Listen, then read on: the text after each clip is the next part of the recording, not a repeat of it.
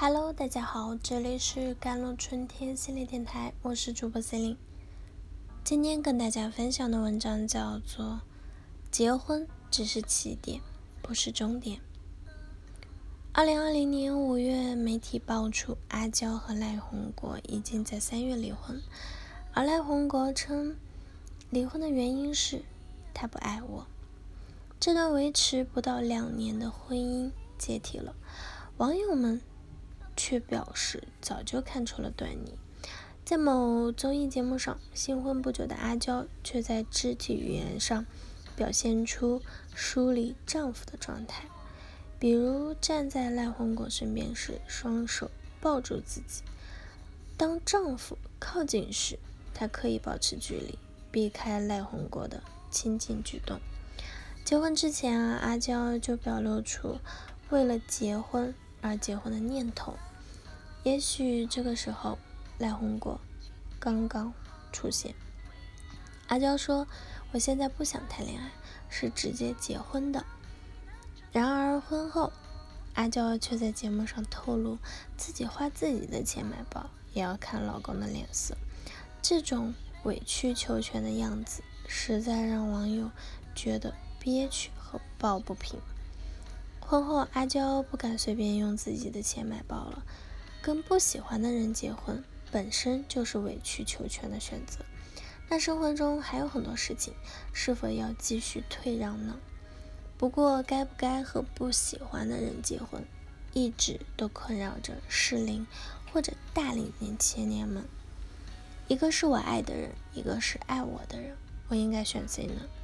我已经是大龄青年了，没遇到一个让我心动的，该不该找一个差不多的人结婚呢？嗯，相亲对象的条件很不错，家里人都劝我跟他结婚，但我不喜欢他，还能结婚吗？这些问题几乎就把结婚当做是人生的据点，好像只要把婚结了，剩下的问题都没有了。我们的长辈们几乎都是抱着这样的态度来催婚的。美国心理学家罗兰·米勒认为啊。婚恋关系能够维持的关键在于，我们从这段关系中获得多少奖赏，付出了多少代价。奖赏就是我们在关系中获得的令人高兴的经验、物品。比如在工作中受到挫折时，回家后伴侣对我们的支持和鼓励；结婚纪念日，伴侣为我们精心准备的礼物，或者晚餐。而代价除了经济上的，关键就是心理负担了。比如为伴侣的缺点而感到沮丧或者烦躁，对关系未来怎么发展而担忧等等。如果婚恋关系中缺乏爱，会发生什么？没有爱，我们每天经历着挑剔和指责。如果不够爱，那我们更容易看到对方的不足之处。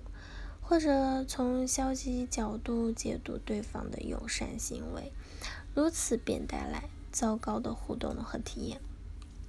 在某个综艺节目中，一个身材比较丰腴的女性称，男朋友觉得自己胖，不愿意娶她，她心情很低落，精神状态不佳，甚至开始自我否定，想尽办法的减肥。然而涂磊说，如果不喜欢一个人，我可以找出无尽的原因来嫌弃你。很多人在被对方反复的挑剔之后，变得越来越不自信，而很多人作为挑剔的一方，也变得越来越尖酸刻薄。谁都没有因为婚恋关系而成长起来，婚姻真的变成了彼此的坟墓。没有爱，婚恋的忠诚就是生活的憋屈。忠诚的本质就是维持婚恋关系的意愿。社会学家迈克尔·呃约翰逊啊，将忠诚分为三种类型。相爱的婚姻必然有个忠诚的成分，因为爱的滤镜会让我们把注意力集中在伴侣身上，排斥其他人。纵使周边有各种的帅哥美女，茫茫人海中，我眼里只有你。换句话说，我们不轻易被他人诱惑而破坏这段关系。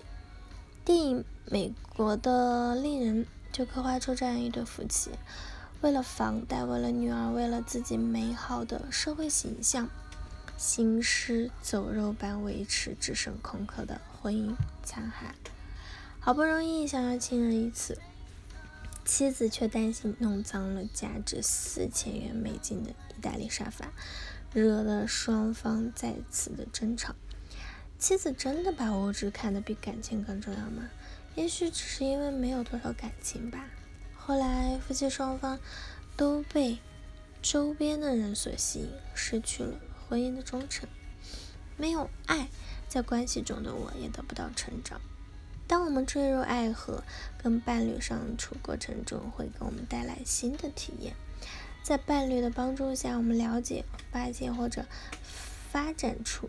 以前不认识的自己，扩展新的兴趣、技能和经验，这就是自我延伸模型啊！爱情是促进自我成长的重要因素。电影《怦然心动》讲述的是心动与成长的故事。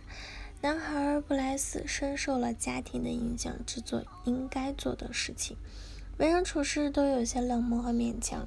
女孩朱莉。可算是布莱斯的救赎者。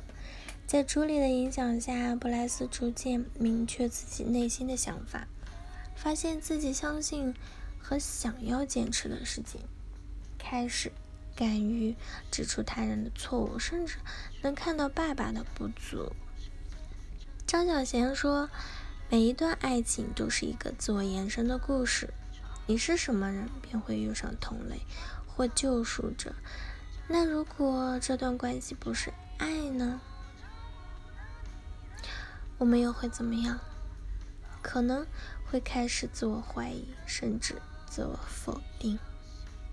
好了，以上就是今天的节目内容了。咨询请加我的手机微信号：幺三八二二七幺八九九五，我是 Celine，我们下期节目再见。